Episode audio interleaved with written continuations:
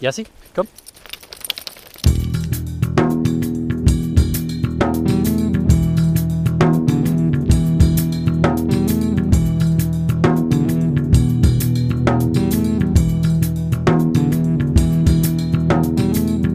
Das sind Jaspers Abenteuer.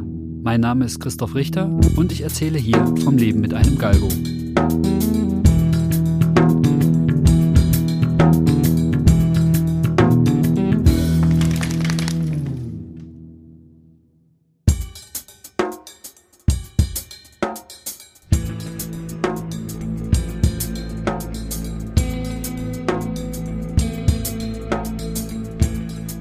Was bedeutet die Corona-Pandemie für den Tierschutz?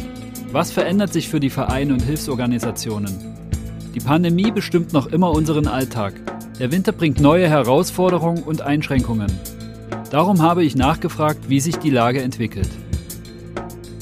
Für diese Folge habe ich ein zweites Mal mit Marina Scheinhardt in Österreich telefoniert. Sie betreibt die Facebook-Gruppe Langnasenhilfe FBM mit, die eng mit der Fondation Benjamin Mehnert in der Nähe von Sevilla zusammenarbeitet. Ende April 2020 haben wir zum ersten Mal telefoniert. Wie hat sich die Lage seitdem entwickelt? Marina Scheinhardt. Hallo, liebe Marina. Toll, dass wir ein zweites Mal telefonieren können. Hallo, Christoph. Ich freue mich auch sehr. Dankeschön für die Einladung. Ja, vielen Dank für deine Zusage. Ich glaube, ich hatte ja im ersten Gespräch schon angekündigt, dass wir wahrscheinlich nochmal zum Thema Corona telefonieren werden. Wir haben ja das erste Mal im April letztes Jahr gesprochen. Da hat sich schon abgezeichnet, dass uns das wahrscheinlich eine ganze Weile beschäftigen wird. Allerdings. Und damals war die Situation sehr angespannt. Ne? FBM war rappelvoll und es durften zu dem Zeitpunkt keine Transporte mehr fahren. Korrekt, ja. Das war eine wirklich sehr, sehr harte und herausfordernde Zeit für das Tierheim und die Mitarbeiter, ja. Die Ausgangssperre in Spanien ist dann aufgehoben worden und es sind dann auch wieder Transporte gefahren. Wie war der Sommer denn für euch in Österreich und bei FBM vor Ort? Wenn ich es jetzt richtig im Kopf habe, ist der erste Transport von FBM entweder im Mai oder im Juni wieder gefahren, also nach Deutschland auf alle Fälle im Juni.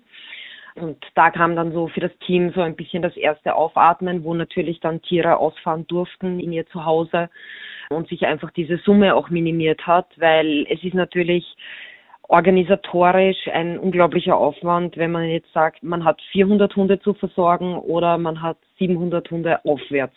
Also offiziell hat FBM ja die Kapazität für 350 Hunde, dass es entspannt ist, die Lage. Aber jetzt gerade wieder gegen Ende der Jagdsaison geht man auf die 700, eventuell auch plus zu. Das Doppelte und drüber hinaus. Ja, genau. Und da waren die Mitarbeiter dann natürlich schon sehr, sehr dankbar, dass es hier dann endlich seitens der spanischen Regierung zu Lockerungen gekommen ist. Dann kam aber auch gleichzeitig die Hitze dazu in Spanien, was auch wieder immer sehr herausfordernd ist, wo die Mitarbeiter natürlich nicht den gesamten Zeitraum arbeiten können, hitzebedingt, weil wir reden hier von 40 Grad plus. Okay. Also da ist wirklich 40, 45 Grad an der Tagesordnung, wo die Mitarbeiter einfach nicht dieses Tagespensum erfüllen können, was angebracht wäre. Und wenn einfach hier noch zu viele Hunde da sind, ist das natürlich eine sehr herausfordernde Situation, abgesehen von Corona auch noch. Ja. Und wenn man sich da noch vorstellt, bei diesen Temperaturen vielleicht auch einen Großteil mit Maske arbeiten zu müssen oder Schutzmaßnahmen. Korrekt, richtig, ja. Okay, Richtig. Wahnsinn. Und das war natürlich auch eine massive Herausforderung. Ich meine, wir wissen es mittlerweile alle, jeder reißt sich nach dem Einkaufen die Maske runter und ist dankbar, wenn er nach 20 Minuten irgendwo wieder raus kann. Aber wir reden hier von neun Arbeitsstunden plus mit Maske, was natürlich auch wie in allen anderen betroffenen Branchen, Ärzte, Pflegepersonal etc. eine unglaubliche körperliche Herausforderung ist. Ja, total. Mhm. Du hast mir im ersten Gespräch erzählt, dass FBM sozusagen schließen musste. Freiwillige Helfer konnten nicht mehr kommen? Korrekt, ja. Also es war so, dass bis zum Sommer keine freiwilligen Helfer mehr kommen durften. Es hat sich dann langsam gelockert, dass spanische Freiwillige wiederkommen durften. Aha, okay. Also die, die im Umkreis waren, die quasi schon bekannten. Mhm. Und im Sommer gab es ja dann generell europaweit diverseste Reiselockerungen wo dann auch vereinzelt sich Freiwillige von anderen Ländern zu FBM unter Anführungszeichen getraut haben. Ja. Gott sei Dank. weil auch wenn jetzt Hunde ausreisen durften, nur man darf nicht vergessen, wie ausgebrannt die Mitarbeiter waren. Ja. Normalerweise ist es ja so, dass eigentlich wöchentlich das Freiwilligenhaus ausgebucht ist und die Mitarbeiter unterstützt werden von Freiwilligen, die aus dem Ausland kommen und ihnen hier wirklich tatkräftig zur Hand gehen, sei es jetzt mit Reinigung, Wäsche waschen, im Hospital etc. Ja. Und dass über all diese Monate die Mitarbeiter das alles alleine machen müssen. Mhm. Wie gesagt, man darf hier immer nicht vergessen, diese Summe, ja, dass man sagt, ich nehme jetzt einfach die Stichzahl her, 600, 600 Hunde und 23 Mitarbeiter. Ja, und das ist natürlich wirklich eine Hausnummer, wenn man sagt, es gibt eine für die Rezeption, einen Buchhalter, neun im medizinischen Bereich, fünf Trabajandos, die nur für die Reinigung zuständig sind. Das heißt, fünf Männer, die hier nur für die Reinigung von 600 Hunde und deren Zwingern zuständig sind. Wahnsinn. Und da sind eben normalerweise Freiwillige vor Ort, die hier mithelfen. Und mhm. das hat halt das Team ganz alleine gewuppt. Im Sommer sind dann wieder ein paar freiwillige Helfer gekommen, aber nicht so viele wie sonst immer Nein, da waren. Nein, Gott nicht. Also ja. das war wirklich an der Hand abzuzählen. Kein Vergleich zu dem, was es sonst war. Kein Vergleich. Wie war das denn reguliert? Generell war es schon so, gerade in den Sommermonaten, dass man hier sehr wohl gelockert hat. Das größere Problem war das, dass sich zwar Freiwillige angemeldet haben, aber dass die von den Airlines dann die Cancellations bekommen haben. Ja. Also sprich, es haben sich bis heute die Flüge nach Spanien massivst reduziert. Es ist wirklich ein Spießrutenlauf, einen Flug nach Sevilla zu bekommen, egal jetzt ob von Österreich oder von Deutschland. Und es ist extrem anstrengend, hinein hinauszukommen man darf ja eines nicht vergessen. Wir reden in Spanien von zwei Millionen infizierten Menschen, von über 52.000 Todesfällen. Es ist hier ganz einfach so, dass diverseste Maßnahmen seitens der spanischen Regierung gemacht wurden. Es ist jetzt bis zum 9. Mai 2021 nach wie vor der Alarmzustand in Spanien ausgerufen. Und hier ist gesetzlich vorgegeben, dass die autonomen Gemeinschaften individuell entscheiden dürfen, zum Beispiel nächtliche Ausgangssperre, wie viele Menschen zusammenkommen dürfen, etc. Dazu gehört auch Andalusien. Hm. Und es ist auch zum Beispiel derzeit nicht erlaubt, aus touristischen Zwecken Andalusien zu betreten, wie auch die anderen autonomen Gemeinschaften. Ja. Also das verhärtet jetzt natürlich wieder die gesamte Situation. Also es ist derzeit ja eigentlich nicht wirklich sinnvoll zur SBM zu fahren. Ja. Abgesehen natürlich, sage ich jetzt einmal, für mich persönlich ist es einfach eine Frage der Sicherheit und des Respekts, weil man reist ein, ja, also es ist ja vorgegeben, wenn man nach Spanien einreist, dass man nur einreisen darf mit einem negativen Covid-Test, der 72 Stunden maximal alt sein darf. Du musst ein Formular ausfüllen zur Gesundheitskontrolle und, und, und, und. Also diese ganzen Vorschriften, die du hier erfüllen musst. Aber es ist natürlich die Frage, die uns alle betrifft. Dieser Test ist eine Momentaufnahme. Ja. ja. Jetzt bist du irgendwo am Weg nach Spanien, hast den Test in der Tasche, alles gut und steckst dich dann an, weil du in einem Hotel übernachtest und bringst das dann vielleicht zu den spanischen Tierheimen. Und das meine ich mit Sicherheit und Respekt. Ja. Es ist einfach derzeit unvernünftig hinzufahren, solange man nicht geimpft ist und niemanden somit in Gefahr bringt. Es ist das eigene Verantwortungsbewusstsein, ja. sage ich jetzt einmal.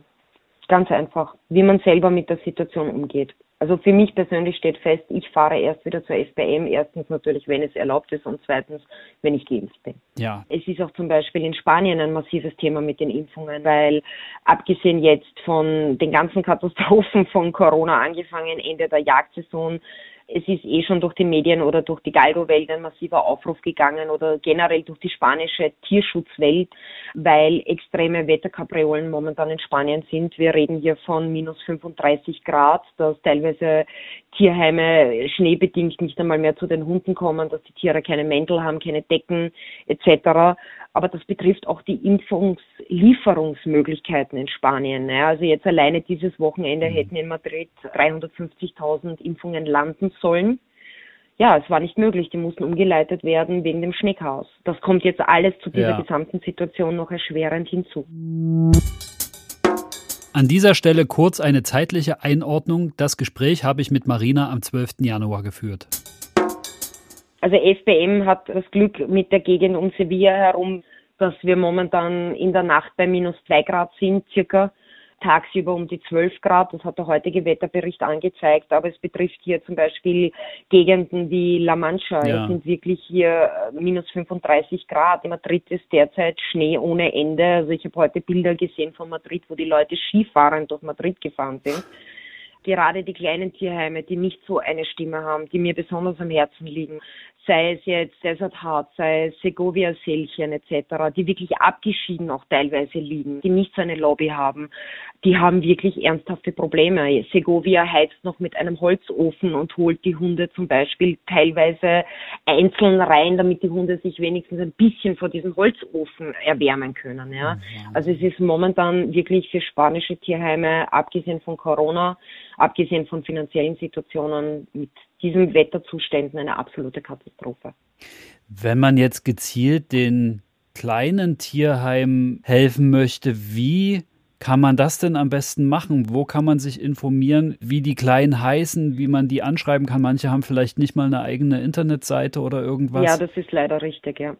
Es ist natürlich sehr, sehr viel über Mundpropaganda, über Facebook etc. Teilen, teilen, teilen, ja. Man kann sicher zum Beispiel deutsche Vereine anschreiben. Bianca Seefeld arbeitet ja zum Beispiel nicht nur mit FBM zusammen, sondern hat viele spanische Partnertierheime. Genauso Fahr vom Vier, die arbeiten eben auch mit verschiedenen Partnertierheimen, eben auch kleineren Tierheimen. Und wenn man jetzt sagt, okay, hör zu, ich habe Decken zu Hause oder ich habe die Möglichkeit, Decken zu sammeln oder ich habe die Möglichkeit, Mäntel zu nähen, ja, dass man sich einfach an die deutschen Vereine wendet und sagt, Leute, ich kann helfen, wer braucht und wie kann ich dorthin schicken. Ja. Wir sind im Aufruf vom Tierheim La Linia gefolgt, ja, genau. die mhm. nach Decken gefragt haben. Jasper kommt ja aus dem Tierheim. Ja. Und wir haben jetzt zwei Kisten mit Decken zu Hause stehen und oh, die super. sind noch mhm. nicht zugeklebt und verschickbereit und ich sage jetzt mal ganz einfach, bitte so schnell wie möglich. Die brauchen das ganz dringend, weil was noch dazu kommt, ist natürlich Corona bedingt. Nach Spanien derzeit drei Wochen. Ach du Scheiße. Ähm, ja, genau.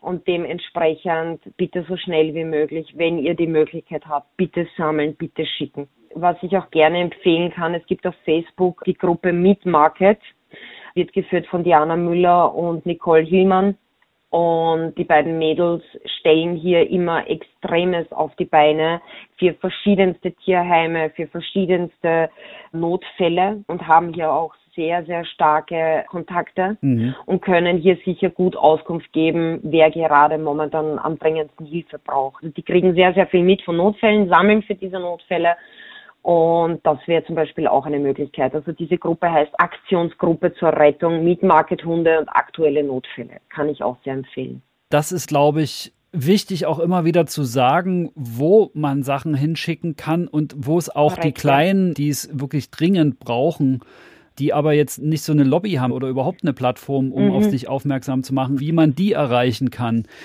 Kann es auch eine Möglichkeit sein, Trapos, die jetzt Hunde nach Deutschland gebracht haben, für den Rückweg mit Deckenlieferungen und sowas zu bestücken? Wird das gemacht wahrscheinlich? Das ist ebenso möglich, ja. Es kommen ja Trapos, also das ist ja Gott sei Dank wieder möglich. Ja. ja. Man muss dazu sagen, dass diese Transporter eigenständige Unternehmen sind. Das heißt, der fährt jetzt zum Beispiel fünf Tierheime an und nimmt von denen Hunde mit. Und es gibt ein Gentleman Agreement, jetzt als Beispiel, ja. In dem Trapo sind zehn Käfige mit FBM-Hunden und diese zehn Käfige dürfen für FBM mit Spenden beladen werden. Ah, ja. ja. also wenn man jetzt weiß, der Transporter kommt nach Köln, kann man das koordinieren, sagt, okay, diese zehn Käfige können mit Spenden vollgemacht werden. Die nächsten drei Käfige gehen nach Anaa, die nächsten drei gehen nach La Linea, jetzt nur als Beispiel. Mhm. Und ja, diese Transporte fahren sehr gerne befüllt wieder zurück. Das ist schon mal super. Weil natürlich Porto ist auch ein Thema, ne? weil ja. in Spanien zahlt man ja gleich mal für einen großen Karton 25 Euro aufwärts. Ja. Na, erstens das, dann zweitens die langen Zeiten der Post. Und dann ist ja, ja drittens, ich meine, warum soll der Transporter leer zurückfahren, wenn genau so Spenden da sind, die hin müssen? Richtig, also da spielt das Transporterunternehmen netterweise mit, weil ja. muss man auch dazu sagen, also es wäre immer nett, wenn irgendjemand zum Trapo fährt und vielleicht dem Fahrer mal eine Mehlspeise oder eine hm. Thermoskanne mit heißem Kaffee oder irgendwas ja. mitbringt, weil die Jungs machen das auch freiwillig. Normalerweise ja. könnten die einfach nach Hause fahren und gut ist und die fahren aber dann noch in ihrer Freizeit wieder zu den jeweiligen Tierheimen zurück und liefern die Spenden aus. Also bitte nicht als selbstverständlich sehen. Auch diese Jungs arbeiten um harten Lohn, machen das aber gerne und freiwillig. Also dass sie dann nochmal zu den Tierheimen zurückfahren und hier die Spenden wieder austeilen. Toll. Ja, das muss man unbedingt honorieren auch. Mm, absolut. Im Herbst hat sich die Lage ja dann verschlechtert. Also wir haben ja jetzt gerade schon über die aktuelle Situation so ein bisschen gesprochen und die angeschnitten. Mit den Wintermonaten gibt es ja europaweit wieder Lockdowns und starke Einschränkungen. Korrekt, ja. Wie es derzeit in Spanien aussieht, hast du auch schon angerissen. Kannst du mir es nochmal kurz zusammenfassen? Wir hatten ja große Angst, dass die Transporte wieder nicht fahren dürfen, aber dem war Gott sei Dank nicht so. Also derzeit dürfen sie nach wie vor durchfahren, was für das Team eine riesen Erleichterung ist, einfach ob der Masse der Hunde. Ja. Also das ist schon mal ein ganz großer Vorteil. Von den Einschränkungen her, dass Freiwillige zur FBM kommen, ist einfach derzeit aus Vernunftgründen nicht empfehlenswert. Ich habe jetzt auch die Tage mit verschiedenen Vorsitzenden von Vereinen gesprochen, mit Belgien, mit der Elf Lütjen, mit Italien, mit der Barbara Batti oder mit Amerika auch mit der Catalina Sally. Der Tenor ist gleich, ohne Impfung fahren sie nicht zur FBM, weil sie einfach niemanden hier in ein Risiko bringen wollen. Also hier ist definitiv die Vernunft vorrangig. Das muss man ganz ehrlich sagen, weil man müsste sich die Katastrophe vorstellen wenn das Team angesteckt wird. Es ist derzeit so, eben aufgrund der Tatsache, dass keine Freiwilligen zur FPM derzeit oder kaum Freiwillige, weil die Spanischen dürfen ja wieder kommen ja. momentan. Wobei auch nur die aus der engsten Umgebung, weil Ausgangsbeschränkungen, mhm. ja, ist es wieder so, dass das Team zusammengelegt wurde. Also es gibt nicht mehr Team 1, Team 2 und man müsste sich die Katastrophe vorstellen, wenn dieses Team ausfällt. Ja. Wer versorgt dann die Hunde? Ja. Das wäre der ultimative Albtraum weil wir reden nicht nur von Füttern und Haufen wegmachen unter Anführungszeichen, sondern es geht hier genauso um die medizinische Betreuung, um mhm. Operationen, um Kastrationen, Impfungen, Entwurmen und das muss medizinisches Personal machen. Also das ist einfach momentan die Situation. Wie es weitergehen wird, ob Impfmöglichkeiten, wann das alles sein wird etc., steht momentan noch in den Sternen, wie schnell das vorangetrieben wird. Das ist eine Tatsache, was FBM natürlich sehr stark merkt. Was hat sich verändert? Ja. Es fängt alleine schon damit an, es gibt ja drei amerikanische Vereine, die wirklich sehr brav und fleißig Hunde nach Amerika geholt haben. Mhm. Und das hat immer so funktioniert. Ein Amerikaner aus dem Team ist nach Spanien geflogen, und hat dann Flugpaten für die Hunde gemacht und ist mit den Hunden zurückgeflogen. Ich meine, alleine preislich sind hier ganz andere Preise, als wenn der Hund jetzt nach Deutschland mit dem Trapo kommt. Ja. Aber die Amerikaner haben das gestemmt, sensationell, wirklich Chapeau.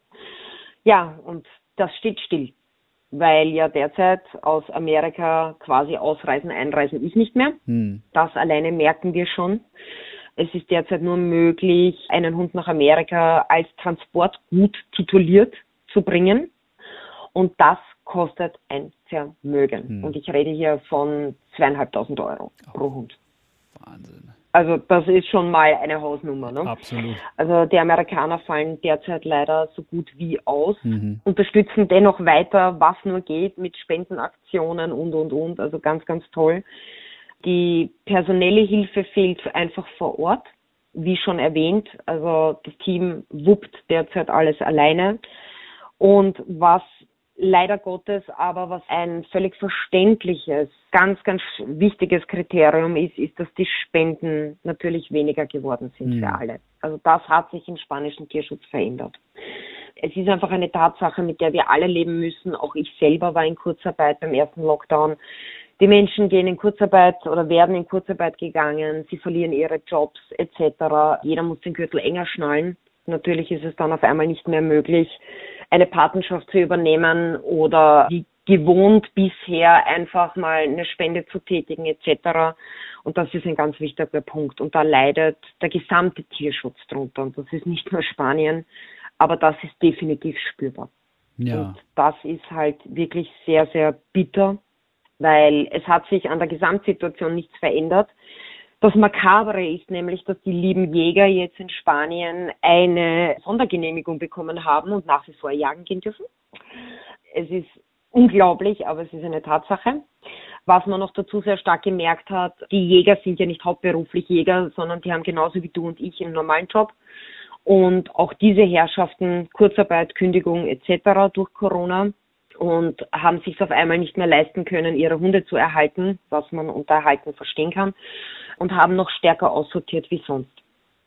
Und das ist das, was man jetzt halt auch generell merkt. Es waren das ganze Jahr über definitiv mehr Hunde, die aufgenommen werden mussten in Spanien, weil einfach man mehr Notfälle auf der Straße gefunden hat, mhm. ausgesetzte Hunde etc. Und jetzt kommt noch dazu das Ende der Jagdsaison. Und ja, jetzt ist natürlich das Chaos perfekt und bei FBM merkt man das halt ganz, ganz stark. Die Notfälle ziehen wieder an. Also momentan die letzten drei Tage habe ich wieder täglich einen Notfall zu posten. Autounfallopfer, Beinchen muss amputiert werden mit Frakturen etc ausgesetzte Welpen, sei es jetzt mitten am Feld bei diesen Temperaturen in einem Karton. Heute äh, ging ein Post bei uns raus, dass Welpen in einem Müllsack gefunden wurden, in einer Mülltonne.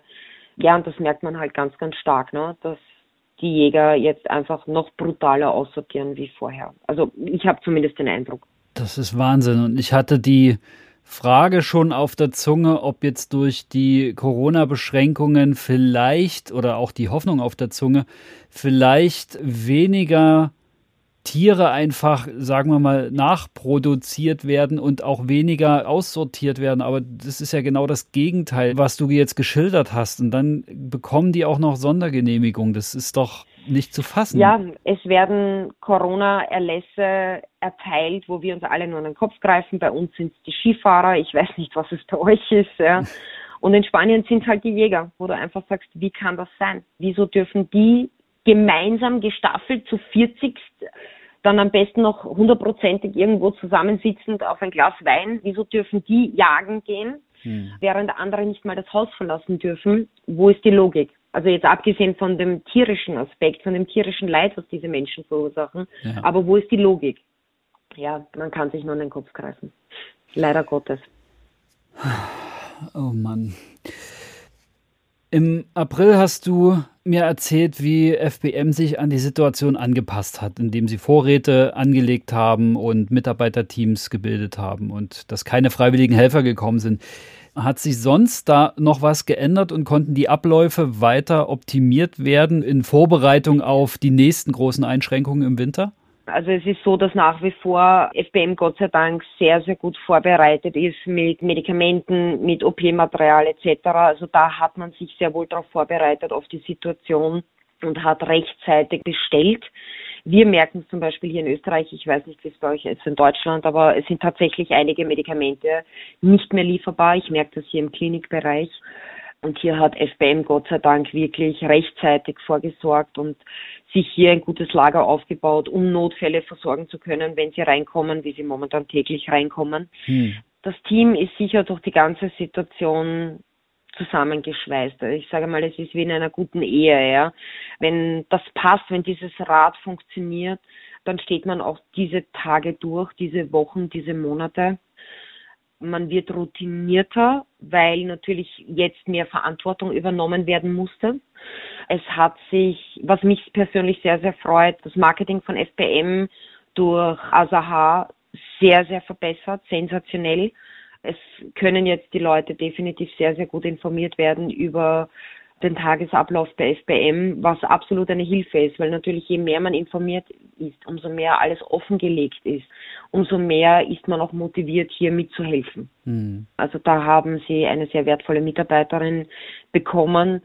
Alberto hat einen Mitarbeiter dazu bekommen. Alberto ist der Hundetrainer der FBM, der auch zuständig ist für alle Adoptionsanfragen. ähm, okay. Der hat jetzt Gott sei Dank einen Mitarbeiter dazu bekommen. Man hat auch sehr wohl geschaut, die Mitarbeiter zu entlasten. Ja. ja. weil man einfach gemerkt hat, okay, die Leute brennen aus und so geht's einfach nicht. Entweder ich will mir mein gutes Personal behalten, weil wir sind nicht nur ein Team, wir sind nicht nur Personal, sondern wir sind eine Familie geworden und wir haben wirklich harte Zeiten durchgestanden. Und man hat hier sehr wohl geschaut, einfach die einzelnen Mitarbeiter, mit Mitarbeitergesprächen, einfach mit den Leuten zu reden, was können wir ändern, wie können wir es besser machen, was habt ihr für Vorschläge etc also das ist auf jeden Fall passiert, ja. Ja, toll. Unabhängig von Corona ist ja die Jagdsaison nun fast zu Ende. Wenn diese Folge kommt, wird sie wahrscheinlich schon zu Ende sein. Mhm. Wie macht sich das bei euch jetzt bei FBM bemerkbar? Dass einfach die Notfällchen, sage ich jetzt einmal, reinprasseln. Gestern in der Nacht hat FBM bekannt gegeben, dass zum Beispiel ein sieben Monate alter junger schwarzer Galgo oder Mito reingekommen ist mit einem massiven Trümmerbruch. Dem muss leider Gottes die Pfote amputiert werden. Dann einen Tag vorher ebenso mit einer Fraktur eine, auch noch ein Junghund, also ich glaube die Maus ist vier Monate alt, die Truffa. Es sind teilweise auch schwere Notfälle, wenn man sich jetzt zum Beispiel anschaut, Astrid, die gelähmt ist derzeit noch, mhm. wo aber das Team absolut guter Hoffnung ist, weil sie halt natürlich durch Hunde wie Lauren oder Galan einfach schon ihre Erfahrungen gesammelt haben. Galan war ja zum Beispiel ein ganz besonders schwerer Fall, weil gelähmt plus Amputation leider Gottes notwendig. Ja. Und selbst dieser Hund läuft jetzt in den Ausläufen der FPM herum, was mich persönlich wahnsinnig freut. Der Bub war so ein Kämpfer, ja, auch dieser Bub hat es geschafft und darf jetzt am Freitag zum Beispiel in den Transporter nach Italien einsteigen. Hm aber man merkt einfach, dass immer mehr Notfälle, auch wirklich der Krankenhausnotfälle hier sehr stark zunehmen. Ja. ja. Was erwartet ihr in den nächsten Monaten und wie bereitet ihr euch darauf vor?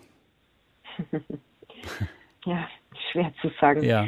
Man hat die Erfahrung vom letzten Jahr, ist damit Gott sei Dank gut gefahren und wird das so weiterführen. Sprich, schauen, dass die Vorräte aufgestockt sind, schauen jetzt zum Beispiel auch im Winter, dass genug Mäntel und Decken, Warmhaltemöglichkeiten für die Tiere da sind. Mitarbeiterpflege, ganz wichtig. Ich glaube, es gibt nichts Wichtigeres in der heutigen Zeit, als einen Mitarbeiter ordentlich zu motivieren. So erhaltest du dir ein familiäres Team und vor allen Dingen ein Team, was hier mit Herzblut hinter der Gesamtsituation steht. Und ich glaube, sie werden die Schiene so weiter behalten wie bisher, weil sie einfach damit sehr, sehr gut gefahren sind. Ja. Was zu erwarten ist, ich kann mich gut erinnern, wie ich selber auf unseren Giovanni gewartet habe und wir Blut geschwitzt haben, ob die Trapos jetzt fahren dürfen oder nicht. Und ich habe in Bayern bei einem Zöllner angerufen, um hier zu fragen, wie denn jetzt genau die Situation ist, Österreich, Deutschland etc. Und der Zöllner sagt zu mir, ja, keine Frau, wann kommt denn der Transporter? Und ich habe gesagt, nein, in 14 Tagen. Fangt er ins Lachen an und sagt zu mir, eine Frau, 14 Tage sind in Corona-Zeiten eine Galaxie. Ich kann Ihnen nicht sagen, was da passieren wird. Und das ist genau dieselbe Antwort, die ich dir jetzt auch geben kann. Ja, das bringt es auf den Punkt. Was ganz wichtig äh, nochmal ist, was ich jetzt nochmal rausheben möchte, aufgrund des harten Wintereinbruchs jetzt noch dazu Decken, Decken, Decken, Mäntel, alles sofort und so schnell wie es geht schicken, was man übrig hat und rumliegen hat. Absolut. Also da würde ich wirklich jeden darum bitten und vielleicht auch einfach kreativ werden. Vielleicht hat jemand einen Verwandten im Hospitalbereich, wo man sagt, hey Leute, habt ihr vielleicht alte Decken zum Entsorgen, ne? Weil normalerweise wird das ja weggeschmissen, ja? ja. Vielleicht kann ein Hospital eine Spende hergeben oder ein Pflegeheim oder ich meine, wenn die Sachen gewaschen sind, auch wenn sie gebraucht sind, ist doch völlig egal. Einfach kreativ werden, schauen, was man hier an Möglichkeiten hat, decken, wenn jemand eine Nähmaschine zu Hause hat, bitte Mäntel machen. Also all das wäre hier eine absolute Hilfe. Ja, das wäre ganz, ganz, ganz wichtig. Handtücher fallen mir noch ein, Hotelhandtücher. Ja, das Korrekt, sind alles ja, Sachen, absolut. die werden irgendwann ausrangiert und werden einfach weggeschmissen. Und für die Hunde zum Wärmen ist es natürlich trotzdem noch brauchbar und toll. Absolut. Also da gebe ich dir völlig, völlig recht. Was man einfach nicht vergessen darf, egal ob jetzt klein oder groß, sie brauchen alle die gleiche Hilfe und sie werden alle gleichmäßig überschwappt. Also es gibt momentan kein Tierheim in Spanien, was nicht täglich mindestens 30 Mal kontaktiert wird. Ich rede jetzt von den Kleinen. Ja. ja. Bitte, wir haben hier einen Hund, kann jemand helfen? Alleine FBM hat im Dezember 160 Hunde dazu bekommen. Das heißt, 160 Hunde, wo man sagt, okay, ich brauche einen Mantel für dieses Tier. Es ist momentan einfach eiskalt. Ich meine, eiskalt ist eine Definition. Ich kann jetzt nicht minus 35 Grad mit minus 2 Grad in der Nacht vergleichen, aber wir wissen alle, wie sehr unsere Windhunde frieren, wenn es feucht nass kalt ist. Ja. ja. Und du musst mal 160 Mäntel bekommen können. Also jeder bitte, der nur ansatzweise kreativ werden kann, ganz egal für welches Tierheim, bitte vergesst auch nicht die kleinen Tierheime. Wir wären hier wirklich dankbar. Und wie gesagt, bitte auch nicht zögern, die Vereine anzuschreiben. Vergessene Fellnasen arbeitet mit mehreren Vereinen in Spanien zusammen. Die Seefeld arbeitet mit mehreren Vereinen. Hundehilfe über Grenzen oder auch Fahr von 4. Jeder arbeitet mit mehreren Tierheimen in Spanien zusammen. Bitte zögert nicht, schreibt die Vereine an. Ich habe hier eine Kiste mit Decken, wo kann ich das hinschicken? Und jeder freut sich drüber und ist dankbar im Namen der Hunde. Ja, unbedingt. Marina, vielen Dank ein zweites Mal. Jederzeit immer gerne, Christoph. Ich danke dir für deine Zeit. Wir werden uns bestimmt auch nochmal hören. vielleicht auch mal zu einem anderen Thema, vielleicht mal zu einem erfreulicheren Thema. Das wäre wirklich schön. Ich danke dir ganz herzlich. Liebe Grüße an Jasper und Anja. Das richte ich sehr gerne aus. Liebe Grüße an deinen Mann Christian und an deine ganze Bande da zu Hause bei euch. ja, es sind doch ein paar Pfoten. ja. Alles Gute euch. Bleibt gesund. Ja, bleibt Passt auch gut auf euch auf und ich freue mich auf das nächste Mal. Ich freue mich auch. Mach's gut, Marina. Bis bald. Bis bald. Alles Liebe. Tschüss. Tschüss. Das war mein Gespräch mit Marina Scheinhardt vom 12. Januar 2021. Nach Marinas Schilderung, wie schlimm der katastrophale Wintereinbruch für viele Tierheime war, haben wir spontan einen Aufruf bei Facebook, Instagram und im Freundeskreis gestartet und Decken gesammelt. Drei große Pakete sind zusammengekommen, die wir nach Spanien an drei stark betroffene Tierheime geschickt haben. Und wir haben Infos und Adressen geteilt, sodass andere auch helfen konnten. Ich freue mich sehr, dass wir durch den Podcast etwas Hilfe leisten können. Jetzt geht's los mit Folge Nummer 12. Und die ist eine Jubiläumsfolge. Sie erscheint am Dia del Galgo 2021, also genau ein Jahr nach meiner ersten Podcast-Folge.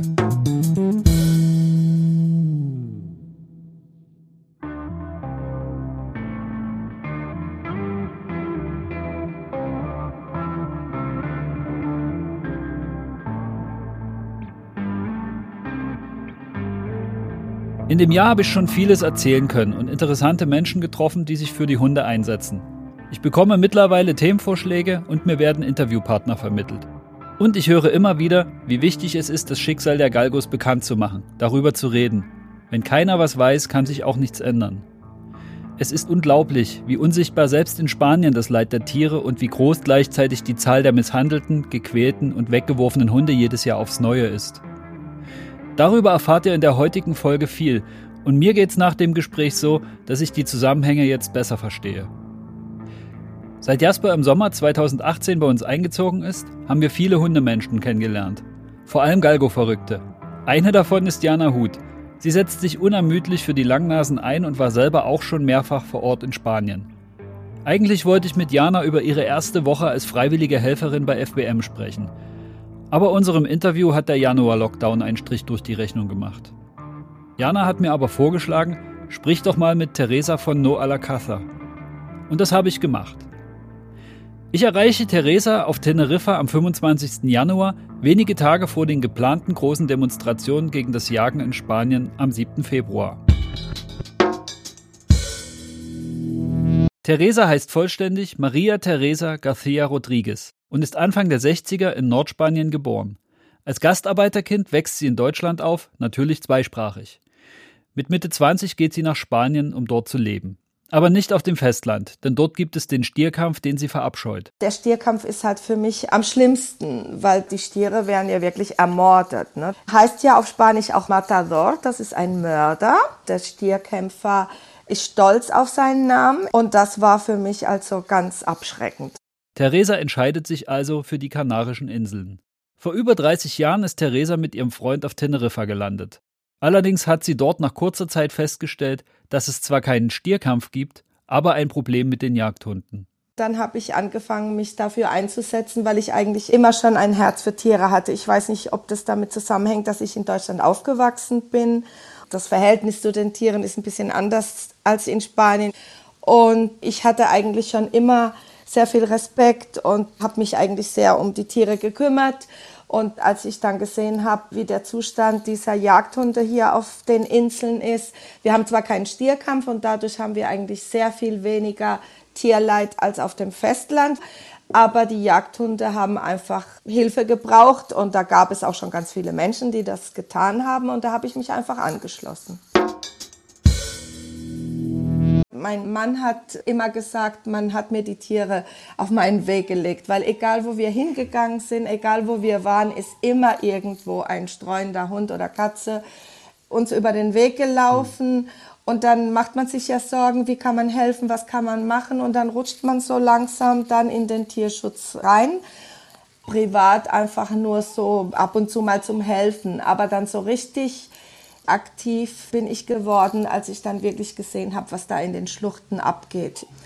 Und wie die Tiere, also nicht nur hinter dem Haus an der Kette, sondern richtig in der Schlucht zu zehnt oder zu zwölft in so einer kleinen Höhle eingesperrt und da konnte ich nicht mehr still sitzen oder zuschauen. Da musste ich dann aktiv werden und was tun.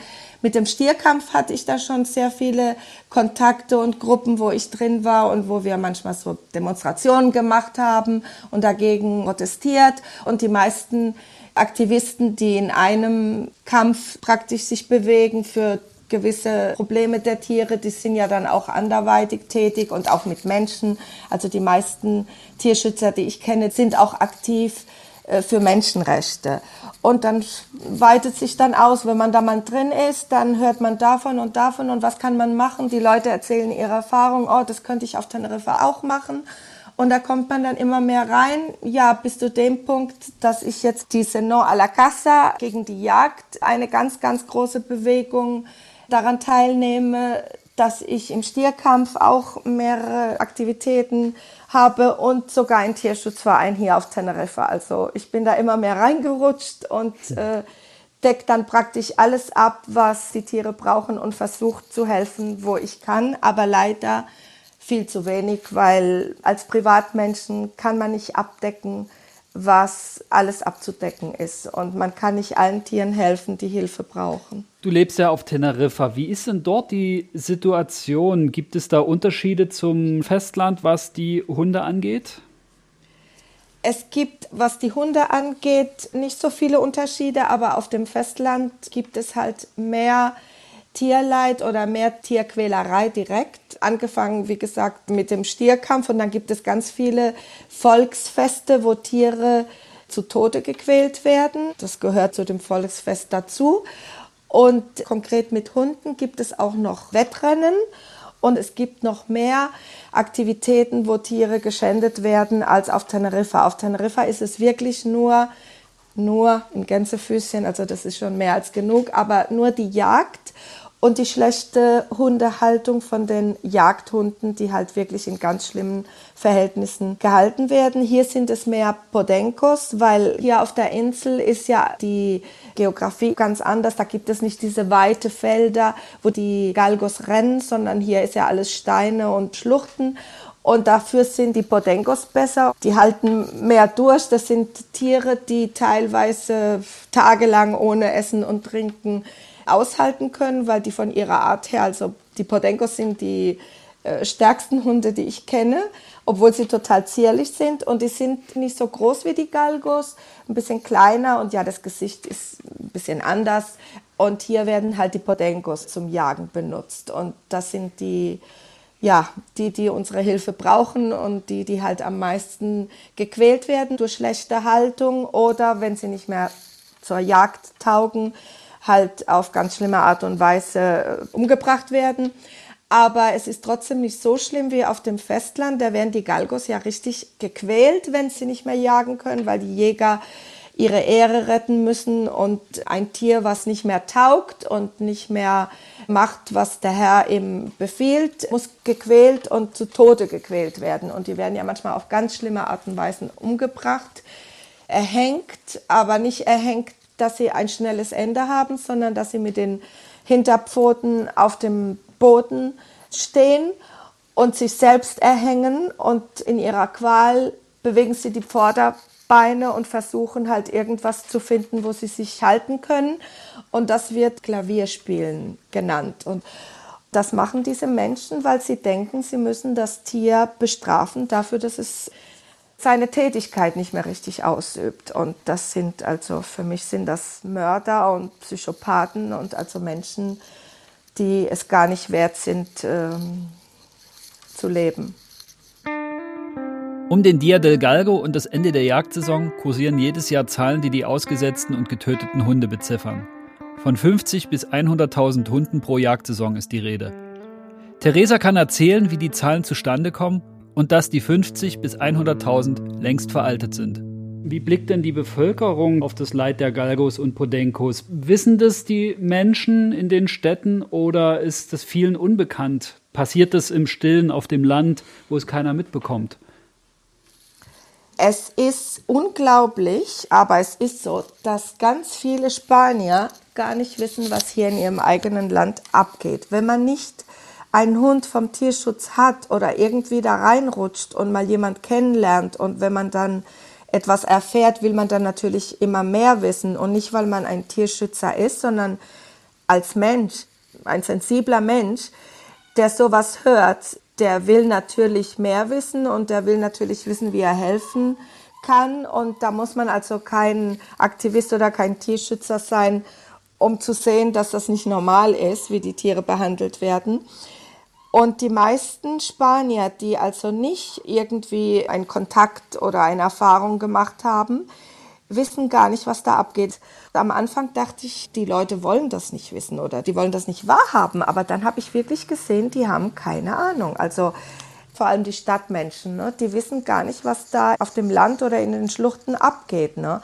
Und das ist natürlich der erste Schritt, um diesem Tierleid ein Ende zu setzen, dass alle Menschen davon erfahren, weil wenn man nicht weiß, dass es existiert, wie kann man da helfen? Ne?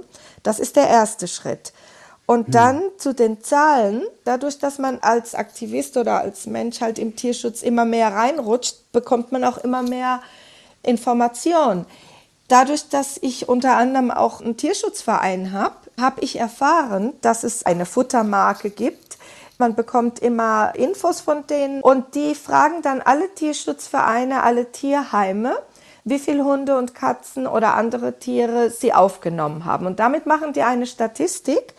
Und das ist die Statistik, die man im Tierschutz in Spanien benutzt, um zu wissen, wie viele Tiere ausgesetzt werden.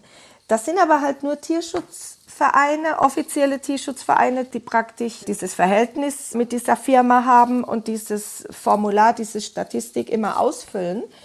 Und die sprechen von 50.000. Das sind diese 50.000, die immer genannt werden, weil das diese Zahl ist, die aus dieser Statistik, wie gesagt, das ist eine private Firma, aber die das jedes Jahr macht und die machen das auch sehr gut und man kriegt dann auch von denen, wenn man daran teilnimmt an dieser Umfrage, auch immer Futter gespendet. Dann nimmt man dann natürlich gerne teil. Als Tierheim braucht man ja immer Futter.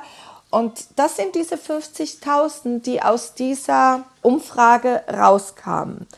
Und das steigt jedes Jahr. Das steigt jedes Jahr, weil immer mehr Tierschutzvereine an dieser Umfrage sich beteiligen. Und die letzte Umfrage waren es nicht mehr 50.000, sondern über 300.000 Tiere, die registriert wurden, aber Tierheime nehmen ja nur Hunde und Katzen auf oder manchmal Kaninchen. Andere Tiere werden ja von Tierheimen nicht aufgenommen. Die haben ja nicht die Kapazität oder die Installationen dafür. Und die letzte Statistik waren es, wie gesagt, fast 400.000 Tiere, die registriert wurden, fast 200.000 Hunde. Fast 200.000 Hunde und davon 70 Prozent Jagdhunde. Also diese 50.000 sind schon total veraltet. Da machen zum einen noch nicht mal alle Tierschutzvereine und Tierheime mit, die mit den Hunden zu tun haben. Und zum anderen alles, was schwarz passiert auf dem Land, wo Tiere getötet werden oder ausgesetzt werden, die nicht das Glück haben, von Tierschützern gefunden zu werden, die sind da gar nicht mit drin. Richtig. Also muss man davon ausgehen, dass es viel mehr sind? Doppelt. Doppelt so viel. Weil wenn wir von fast 200.000, wir reden jetzt mehr über die Jagdhunde, das Thema ist ja, wie gesagt, mhm. du hast schon gesehen, mich interessieren alle Tiere. Wenn wir jetzt nur von den Hunden reden, wie gesagt, es sind fast 200.000 Hunde, die bei der letzten Umfrage berechnet wurde. Es gibt aber ganz, ganz viele Menschen auf dem Land, die Tiere aufnehmen und Tiere dann behalten oder selbst dann unter ihrer Familie vermitteln. Da muss ich jetzt dazu sagen, das ist jetzt die Gelegenheit, die meisten Spanier auch wenn das unglaublich ist. Die meisten Spanier haben ein Herz für Tiere. Die meisten Spanier sind tierlieb. Es gibt ganz viele Menschen auf dem Land, wo der eine Jäger nebendran die Tiere misshandelt oder aussetzt oder versucht hat, das Tier umzubringen und das Tier ist aber abgehauen oder gerade noch davon gekommen oder die haben gesehen, dass sie dem Tier was antun wollen und sagen, gib's mir doch. Es gibt ganz viele Leute auf dem Land, ganz normale, einfache Leute, die dann Tiere aufnehmen und entweder behalten oder dann, wenn sie mehrere haben, unter ihren Verwandten, Familie, Bekannten, Freunde abgeben, die aber nicht als Tierschutzvereine tätig sind. Aber die nehmen auch welche auf. Also wenn die Statistik auf fast 200.000 Hunde kommt, würde ich wagen zu sagen, es ist doppelt so viel. Und 70 Prozent davon sind Jagdhunde. Wahnsinn. Als ich Theresa zuhöre, frage ich mich, was mit den spanischen Tierschutzgesetzen ist. Kann man die Jagd mit Hunden nicht einfach verbieten? Unternimmt die EU gar nichts? Das Tierschutzgesetz ist von 1991. Die Tierschutzgesetze gibt es nicht einmal auf nationaler Basis, also auf staatlicher Basis, sondern jede Region hat ihr eigenes Tierschutzgesetz. Hier auf den Kanaren ist es total veraltet, weil seit 1991 haben ja die Menschen zu den Tieren ganz andere Beziehungen geknüpft und ich finde, das ist total veraltet. Und nicht nur, dass es veraltet ist, sondern dass das Tierschutzgesetz an sich auch nicht gut ist, weil die Tiere nicht als empfindende Lebewesen gesehen werden, sondern die Haustiere als ein Objekt. Ob ich einen Tisch habe oder einen Stuhl oder einen Hund, wird gleichwertig angesehen. Aber das Schlimmste von allem ist nicht nur, dass die Tiere als Stuhl oder Tisch gesehen werden, sondern dass die Jagdhunde als Nutztiere gesehen werden für die Jagd und nicht einmal in diesem Gesetz verteidigt werden. Die werden nicht von diesem Gesetz geschützt, sondern die bleiben draußen. Also das Tierschutzgesetz an sich ist nicht gut. Die Jagdhunde werden vom Tierschutzgesetz nicht eingeschlossen, die werden ausgeschlossen.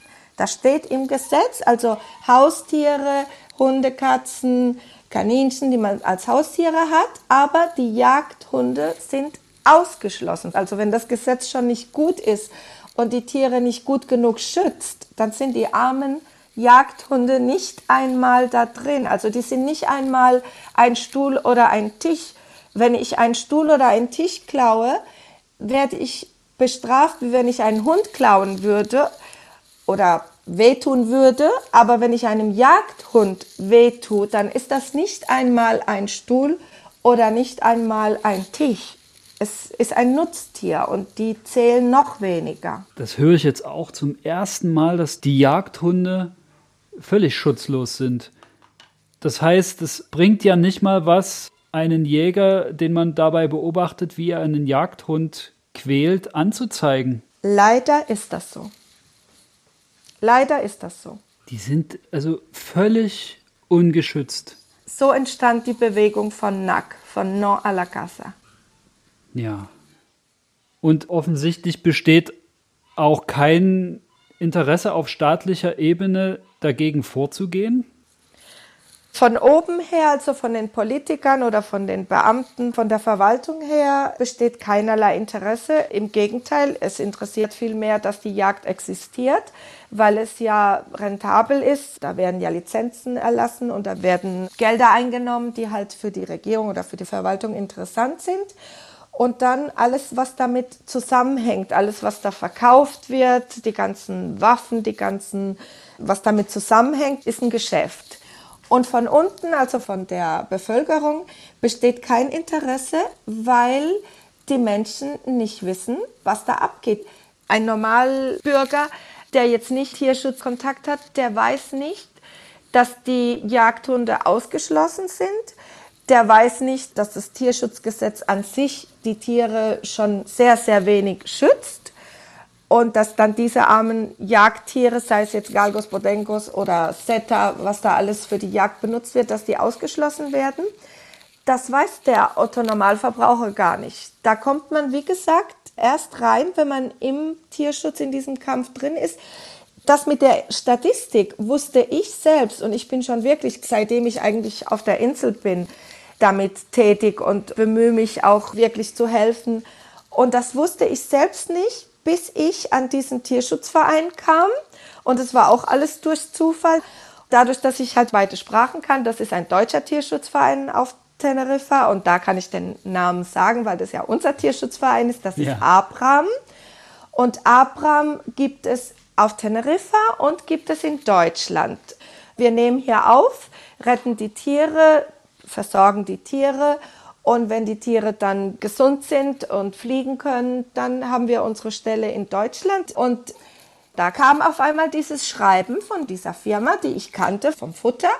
Aber ich wusste nicht, dass das die einzige Statistik ist, die es gibt und dass die nur mit Tierheimen zusammenarbeitet, die mit denen zusammenarbeiten wollen, wo natürlich ganz viele Zahlen halt draußen bleiben, die nicht berechnet werden. Das habe ich erst erfahren, als ich dann hier mit Abraham zusammengearbeitet habe. Als ich da reingekommen bin, habe ich das erst erfahren als Tierschützerin. Also es gibt bestimmt ganz viele Menschen, die das gar nicht wissen. Ja, Wahnsinn.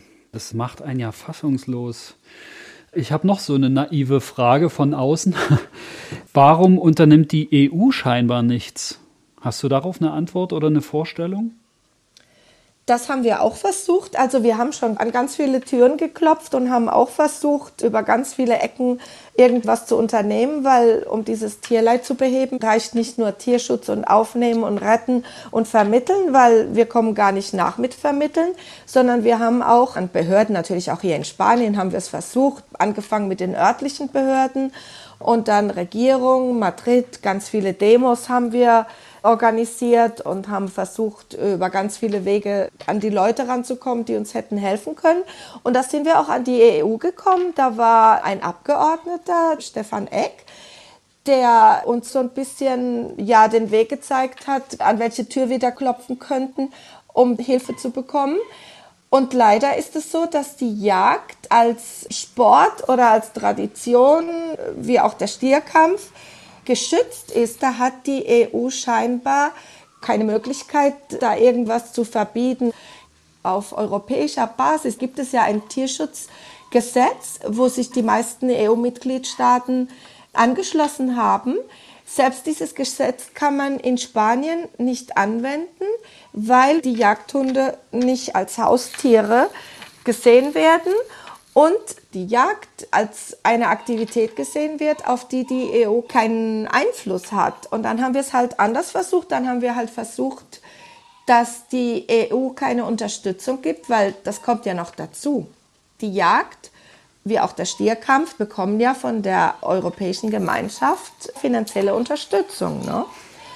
Und zwar, wenn man diese Aktivitäten als Tradition oder als nationale Sportart angemeldet hat, dann bekommt man dafür Unterstützungen. Also für die Jagd weiß ich jetzt nicht genau wie viel, aber für den Stierkampf waren das pro Jahr so 132 Millionen Euro. Das kann man nachlesen, das, das kann man googeln, die von der Europäischen Gemeinschaft an Spanien gezahlt werden, um Stiere zu Tode zu quälen.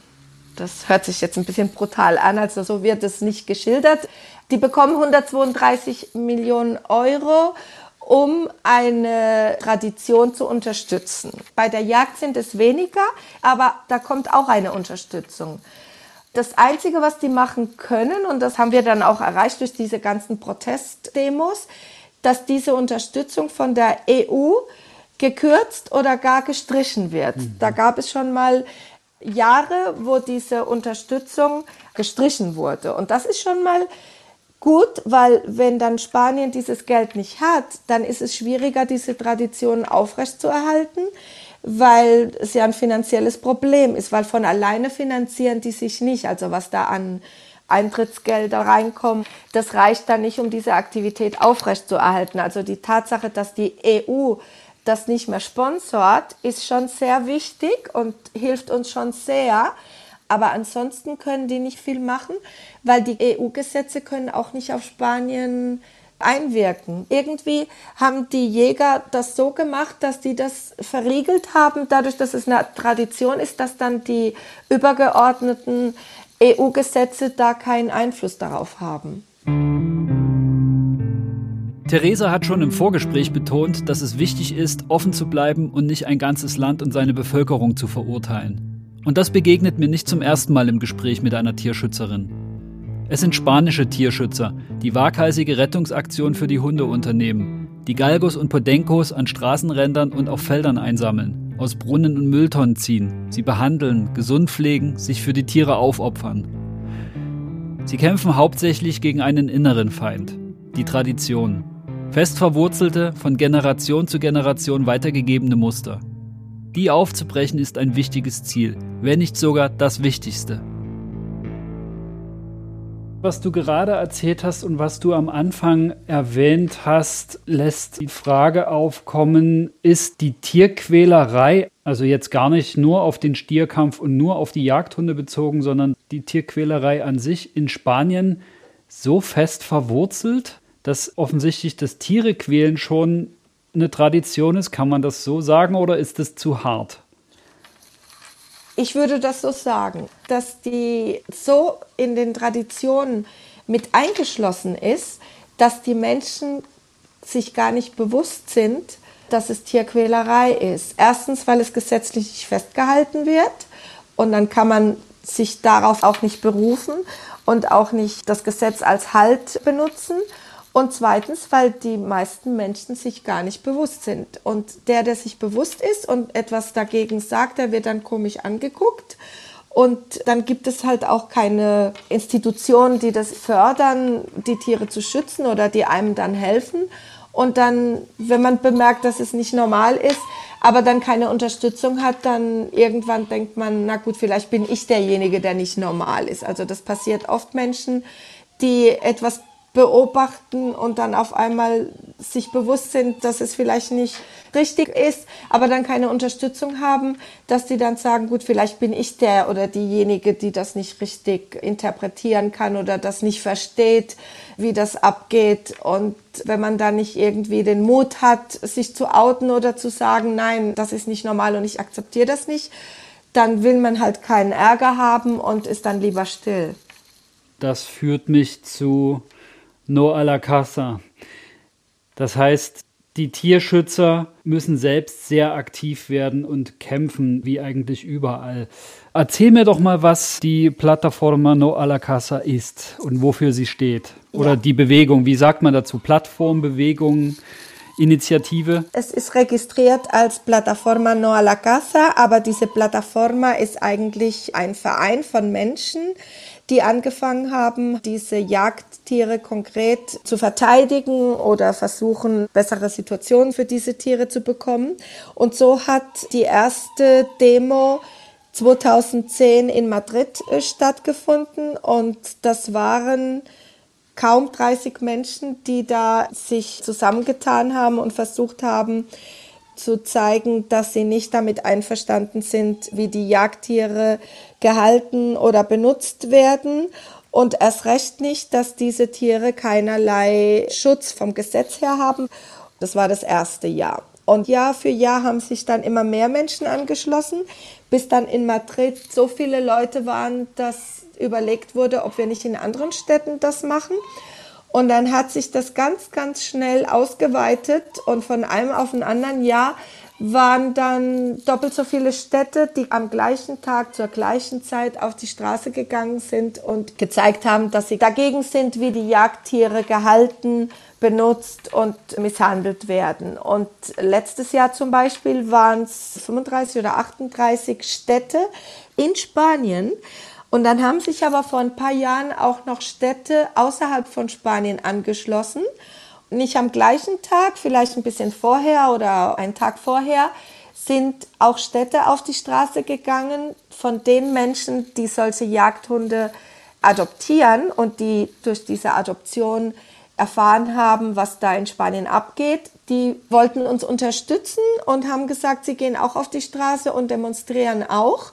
Und da waren also nochmal vielleicht 12, 13 Städte, die außerhalb von Spanien, in Italien, in Frankreich, in Deutschland, in Belgien, in Holland auf die Straße gegangen sind und auch eine Demo gemacht haben. Und wenn man dann alles zusammenzählt, die ganzen Menschen, sind es also ganz, ganz viele tausende Menschen, die zeigen, dass sie dagegen sind, aber trotzdem ändern sich die spanischen Gesetze nicht oder ist es nicht so stark, dass man in Spanien etwas ändern könnte. Und es gibt wirklich Bewegungen, jetzt nicht nur in Spanien, sondern außerhalb von Spanien, die ganz konsequent und ganz intensiv sind. Es ist einmal ein Galgomarsch in Berlin organisiert worden, wo ganz, ganz viele Leute mit ihren Galgos gelaufen sind und dann am Brandenburger Tor sich getroffen haben. Und dann in Köln geht es schon sechs Jahre. Das wäre dieses Jahr am 30. Januar das sechste Mal, dass der Kölner Galgomarsch stattgefunden hätte. Das ist immer ein Wochenende vor dem spanischen Wochenende, wenn die spanischen Demos stattfinden. Und da treffen sich also 500, 600 Menschen mit ihren jeweiligen Hunden wie gesagt, dieses Jahr wäre es am Samstag gewesen, wurde aber natürlich gecancelt durch die Situation, die wir im Moment haben. Corona. Genau. Ich weiß nicht, ob wir es in Spanien durchführen können. Mit den Vorschriften werden wir versuchen, am 7. Februar auf die Straße zu gehen. Aber trotzdem sind diese ganzen Bewegungen nicht stark genug, um in Spanien etwas zu ändern. Leider. Diese großen Demonstrationen finden einmal im Jahr statt zum Ende der Jagdsaison. Wie sieht eure Arbeit jenseits der Demonstrationen aus? Noa la Casa arbeitet natürlich auch mit anderen Vereinen zusammen oder macht andere Aktivitäten, um die Leute zu informieren, weil wie gesagt, wenn die Menschen nicht wissen, dass sowas existiert, können die auch nicht unterstützen oder dagegen kämpfen. Deswegen ist sehr wichtig und deswegen finde ich das auch sehr wichtig, was du jetzt machst und mhm. danke dir auch dafür, weil alleine zu zeigen oder darüber zu sprechen, was da abgeht, ist sehr wichtig, weil die Menschen äh, das erfahren und wenn die Menschen wissen, dass es so ist, muss man dann schon sehr kalt sein und sehr unsensibel, um nicht zu fühlen, dass das nicht gut ist. Allein wenn man ein Mensch ist, ein sensibler Mensch sieht man, dass das nicht gut ist und dass das abgeschafft werden muss. Und deswegen ist es so wichtig, alles, was ihr macht und alles, was wir machen können, um an die Menschen zu kommen und zu informieren, wie diese Situation der Jagdhunde in Spanien ist. Es gibt mittlerweile ganz, ganz viele Zusammenschlüsse von Menschen, also jetzt nicht nur Aktivisten, sondern auch Lehrkräfte im Erziehungswesen. Gibt es auch einen Verein, zu dem ich auch gehöre, der heißt Broda, das sind Professionales para la Defensa Animal, das sind professionelle Menschen im Kampf für das Tierrecht. Und die machen immer an Schulen Projekte oder Aktivitäten mit Schülern, um zu versuchen, dann an die Kinder zu kommen und den Kindern zu zeigen, wie man Tiere halten oder behandeln muss sowas an die Kinder zu bringen, ist halt schon mal sehr wichtig, weil wenn ein Kind die Tiere nicht als Nutztiere oder als Traditionsobjekte sieht, die man quälen und töten muss, die Kinder, die mit den kleinen Kälbchen bei den Volksfesten in Spanien teilnehmen, wenn die die kleinen Kälbchen zerstechen und quälen oder ihnen hinterherrennen, bis sie zu Tode gequält werden. Ich denke nicht, dass die Kinder, die das machen, alles kleine Monster sind, sondern durch diese Volkstradition sehen die die Tiere nicht als empfindende Wesen, sondern sehen die Tiere einfach als Objekt, mit dem man spielen kann. Und wenn man das ändert an den Schulen und wie gesagt, da ist Nackt tätig, da ist Broder tätig, da machen die örtlichen Tierschutzvereine oft, wir machen hier auf Teneriffa auch mit dem, mit dem Tierschutzbund an sich auch oft Aktivitäten an Schulen, dann ist das sehr, sehr wichtig, weil man das Verhältnis von den Kindern zu den Tieren ändert und dass man den Tieren dann vielleicht die Möglichkeit gibt, dass die von den Kindern nicht mehr als Objekte, sondern als Lebewesen erstmal und als empfindende Lebewesen gesehen werden. Und wenn ein Kind erkennt, dass ein Tier ein empfindendes Lebewesen ist, dann wird es das Tier bestimmt nicht quälen wollen und erst recht nicht umbringen. Und das ist so ein bisschen unser, unser Ziel und unser Kampf alle Vereine zusammen oder alle Bewegungen zusammen, wir haben immer alle das gleiche Ziel und das ist, dass die Tiere respektiert und nicht misshandelt werden. Bei den schlimmen Bildern und den Massen an Hunden, die jede Jagdsaison in die Tierheime spült, frage ich mich, ob sich in den letzten Jahren irgendetwas verändert hat. Sind Erfolge sichtbar? Der erste Eindruck ist, dass es immer schlimmer und immer mehr wird.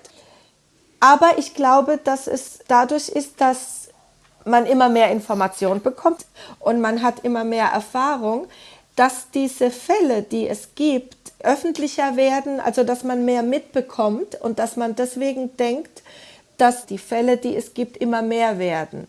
Aber wenn man dann ein bisschen recherchiert oder dann Kommentare hört, dass ein Jäger in das Tierheim kommt und seine Jagdhunde abgeben will, weil er nicht mehr jagen will oder schon älter ist und sagt, er möchte seine Tiere abgeben, weil er weiß, wenn er die Tiere umbringt oder irgendwas mit denen macht, ist immer einer, der da schon ihn beobachten könnte. Also es hat sich rumgesprochen, dass Tiere zu misshandeln nicht mehr einfach ist, sondern da kann immer mal passieren, dass einer dazu guckt oder das anzeigt, auch wenn man von den Behörden keine Unterstützung hat. Aber es gibt immer mehr Menschen, die das anzeigen und die das nicht mehr dulden.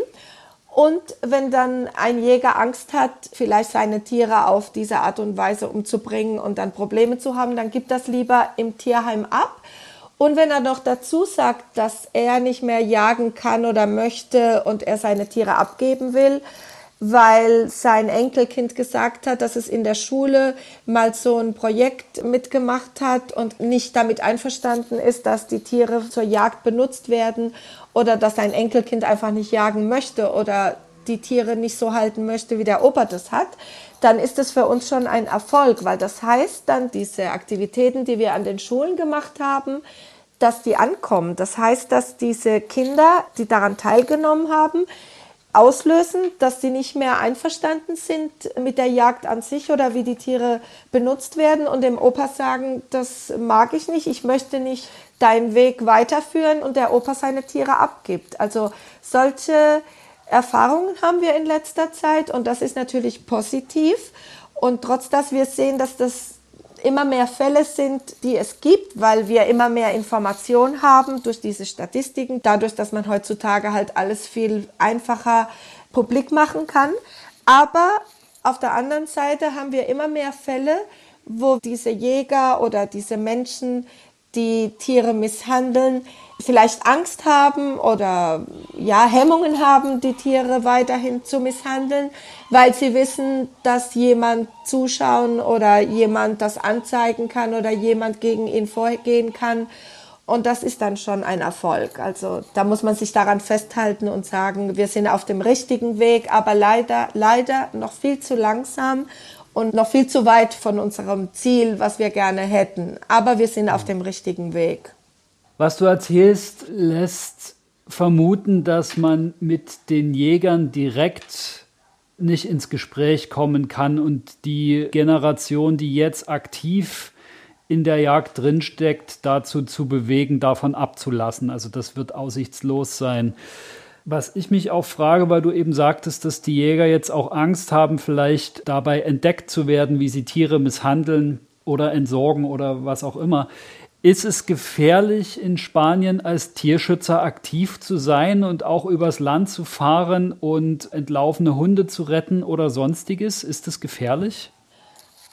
Es gibt manche Jäger, mit denen man sich natürlich nicht anlegen kann. Und wenn man da wirklich irgendwas entdeckt, was sie nicht wollen, dass wir sehen, sind auch schon welche dabei, die dann ein bisschen aggressiv werden. Und die haben ja Waffen. Ne? Also es, es, gab schon ein paar mhm. Fälle, wo es schon gefährlich war, mit den Menschen umzugehen. Aber das Gefährliche ist halt, dass es Menschen sind, die nicht erkennen, dass es eine Tierqual ist oder die gar nicht erkennen, dass sie was Schlechtes machen. Für die ist das gut, was die da machen.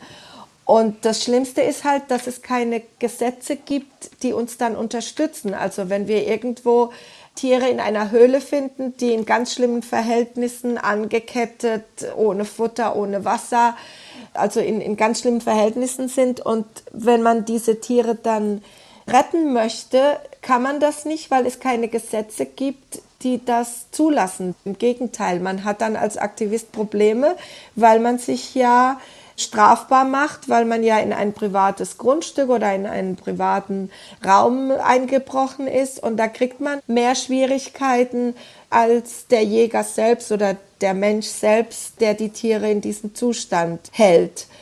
Und wenn man dann halt mit jemandem zu tun hat, der eh ein bisschen aggressiv ist oder der halt nicht richtig versteht, was wir da machen, kann es dann schon passieren, dass man dann Ärger mit dem bekommt. Und äh, wir bekommen immer von den Tierschutzvereinen gesagt, auf gar keinen Fall in Diskussionen eingehen oder natürlich erst recht nicht mit Händen.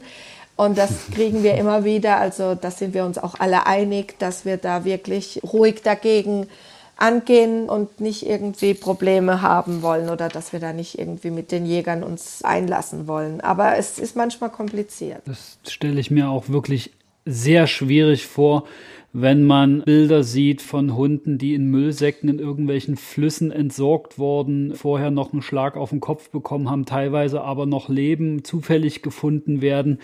Und man weiß dann sogar, welcher Jäger das gewesen sein könnte und ist natürlich, glaube ich, wenn man so viel Leid sieht und ein Herz für Tiere hat, natürlich auch nicht frei von Emotionen. Und dann aber zu wissen, wenn ich dem Jäger begegne, muss ich oder auch die Tierheime, muss ich dem trotzdem freundlich gegenüber sein, weil ich sonst riskiere, dass er seine Tiere einfach gar nicht mehr abgibt. Der Tierschutz ist ja dann auch noch auf die Zusammenarbeit mit den Jägern angewiesen, wenn sie denn irgendwie in die Richtung kommen, ihre Tiere abgeben zu wollen das stelle ich mir so extrem schwer vor, seine Emotionen, die ja verständlich sind und vielleicht auch Hass dabei ist oder Wut auf jeden Fall dabei ist auf die Menschen, das zu unterdrücken und trotzdem irgendwie sich denen gegenüber offen zu verhalten. Das ist kompliziert, das stimmt. Und Hass ist dabei. Hass ist dabei, weil wenn man sieht, wie die die Tiere halten oder was die mit ihren Tieren machen, kann man kein anderes Gefühl für die haben.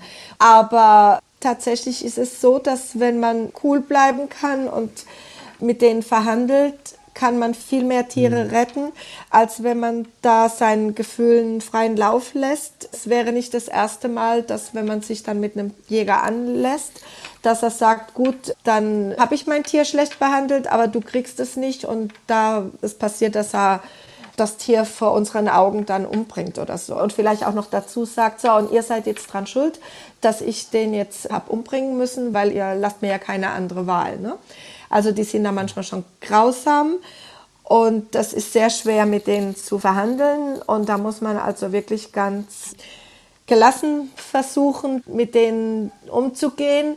Das heißt aber nicht, dass wir dann trotzdem versuchen, wenn es Situationen gibt, die wir anzeigen können, zeigen wir den trotzdem an. Aber erst nachdem er uns die Tiere gegeben hat, natürlich. Ne?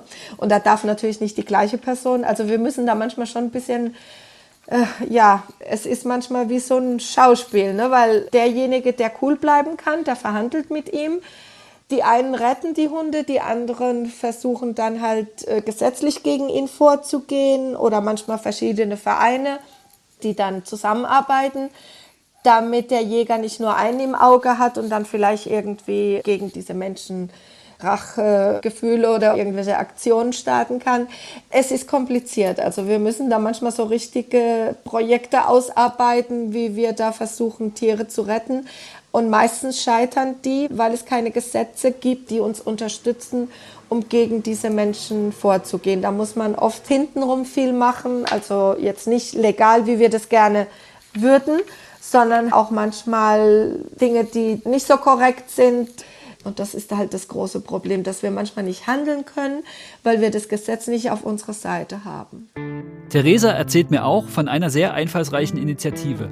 Auf den Kanarischen Inseln holen Tierschützer Touristen mit ins Boot und bitten sie um Mithilfe. Und das funktioniert erstaunlich gut. Ich wohne auf Teneriffa. Direkt oder indirekt leben wir alle vom Tourismus.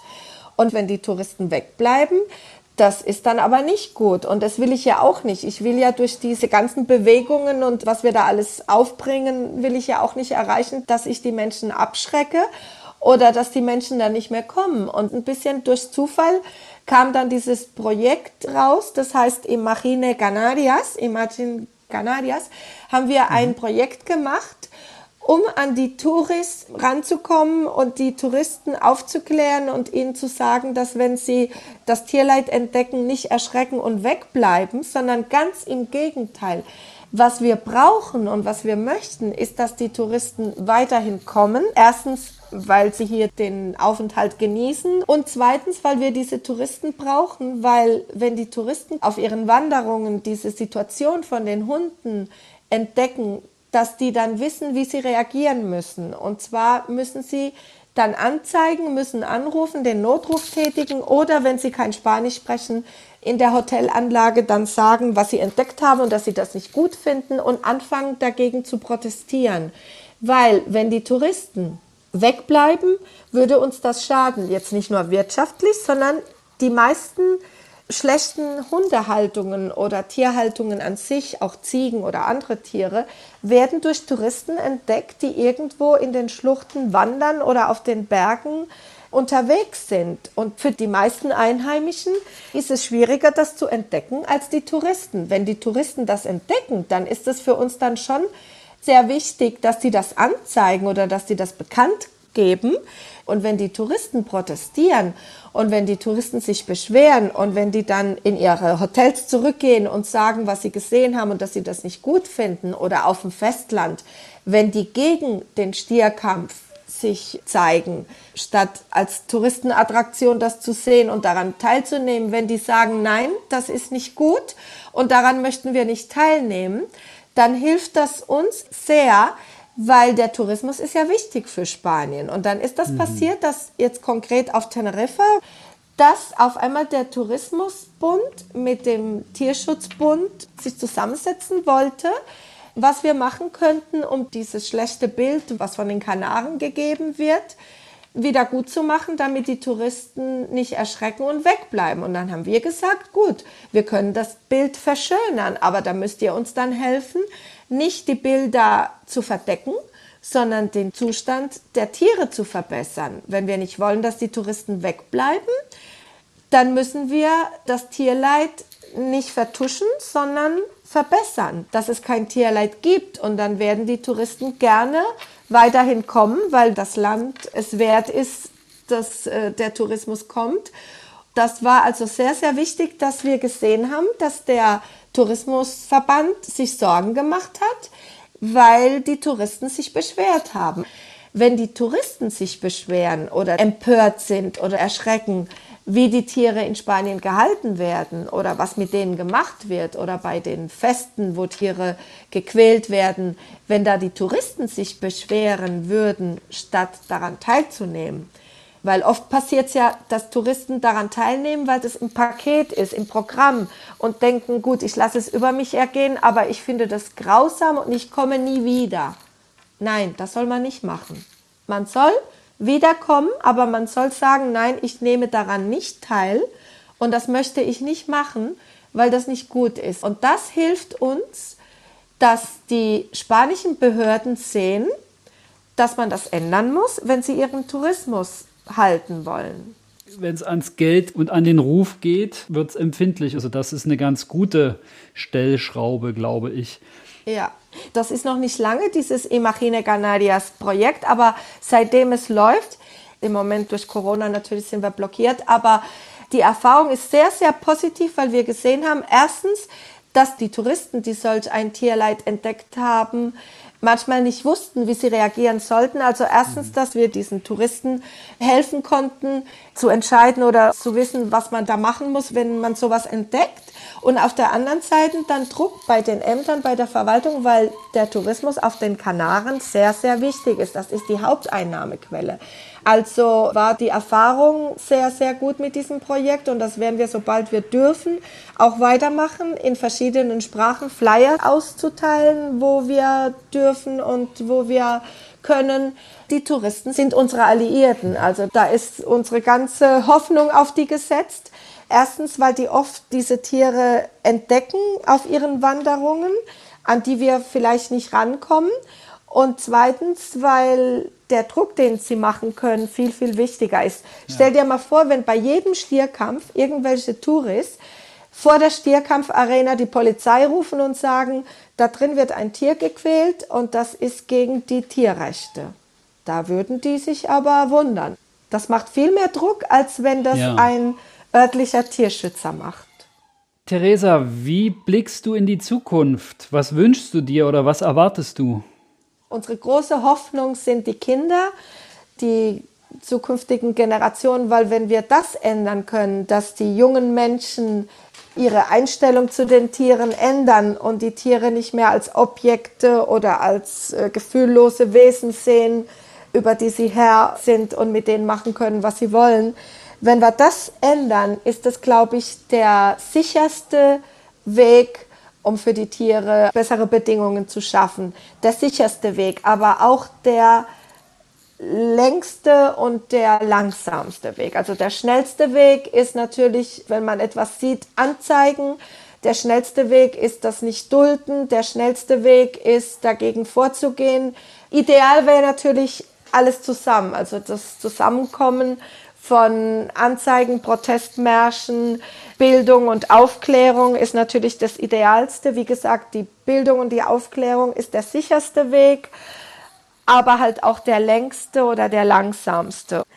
Was wir halt in der Zwischenzeit tun können, ist, dass die Menschen ein bisschen sensibler werden, weil Albert Einstein war das, glaube ich, der hatte gesagt, dass die Menschheit nicht von den Bösen bedroht ist, sondern von denen, die das Böse zulassen.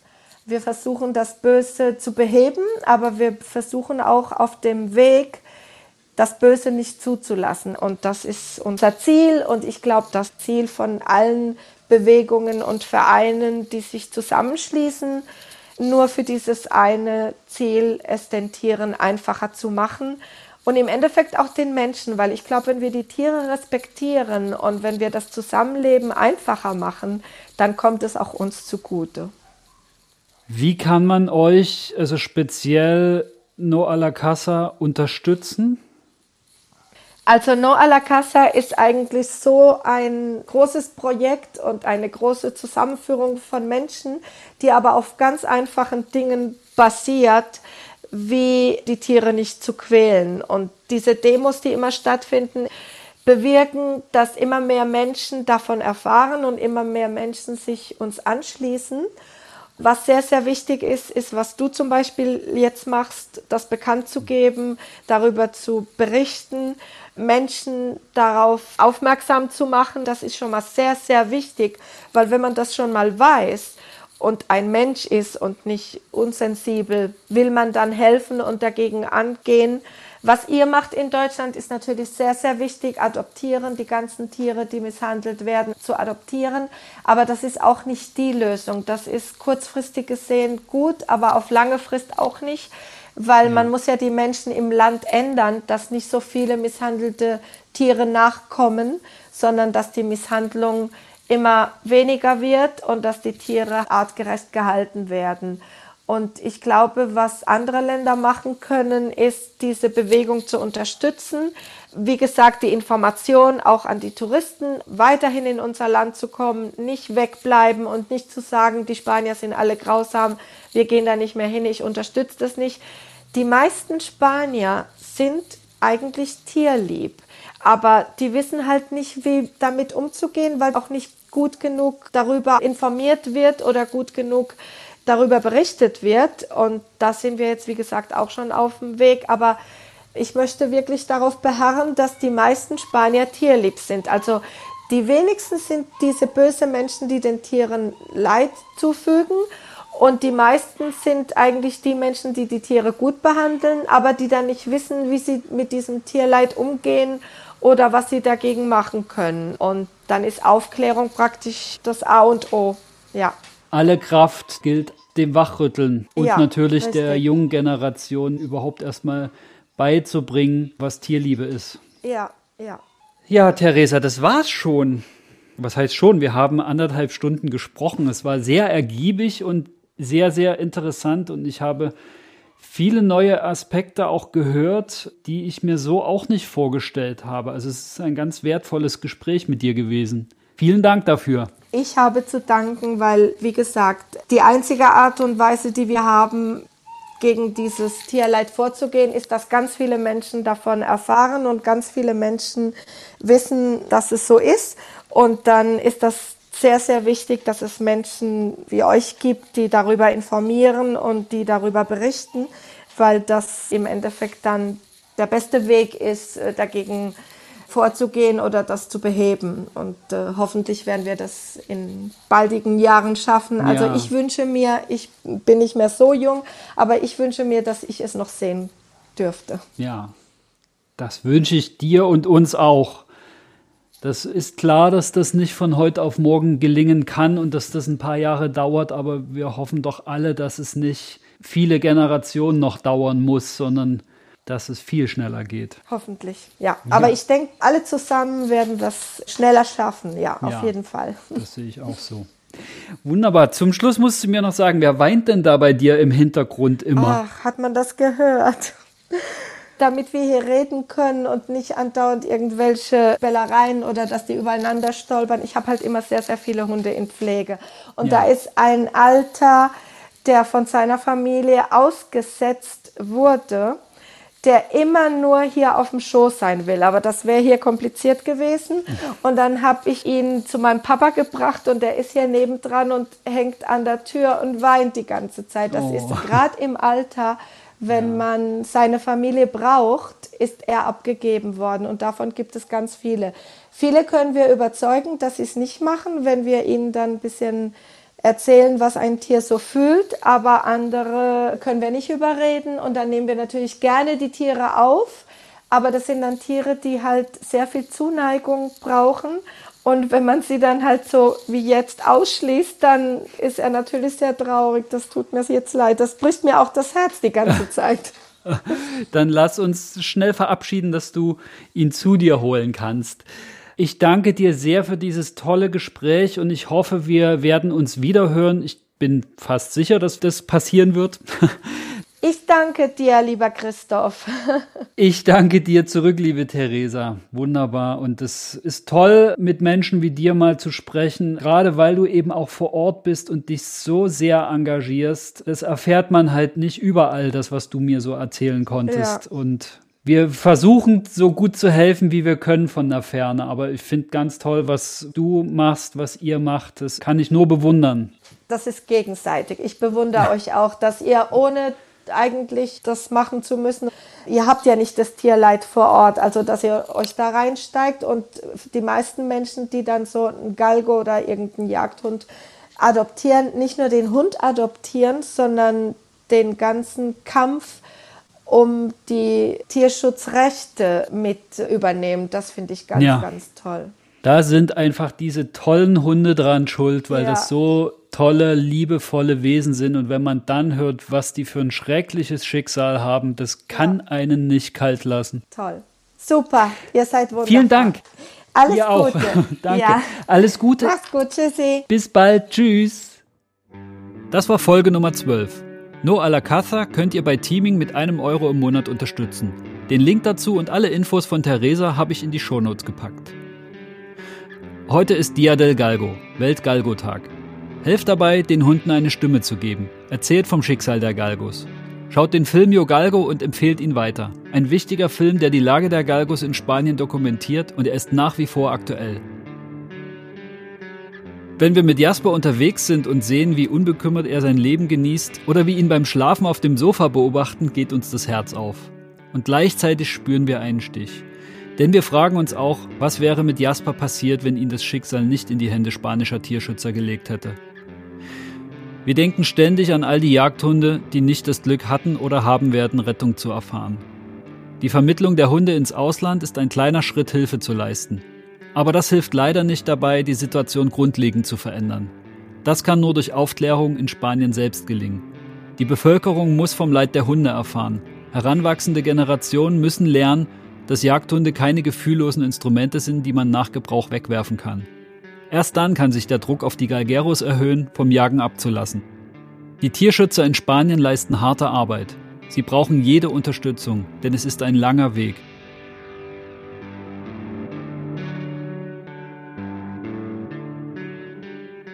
Während ich diese Zeilen schreibe, rutscht Jasper auf dem Sofa an mich ran, legt den Kopf auf meinen Arm und guckt mich mit seinen Knopfaugen an. Und schon laufen mir Tränen über die Wangen.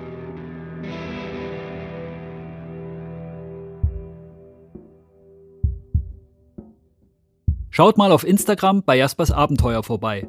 Dort zeigt meine Verlobte Anja das wilde Leben unseres Spaniers in Brandenburg und wo er sich sonst so mit uns rumtreibt. Und wenn ihr Jaspers Podcast eingebt, findet ihr die Instagram-Seite zu diesem Podcast.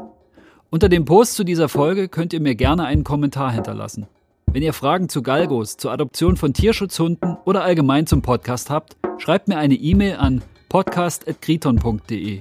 Die Adresse steht auch in den Shownotes und lasst gerne eine Bewertung bei Apple Podcasts da. Bis zur nächsten Folge. Hasta luego.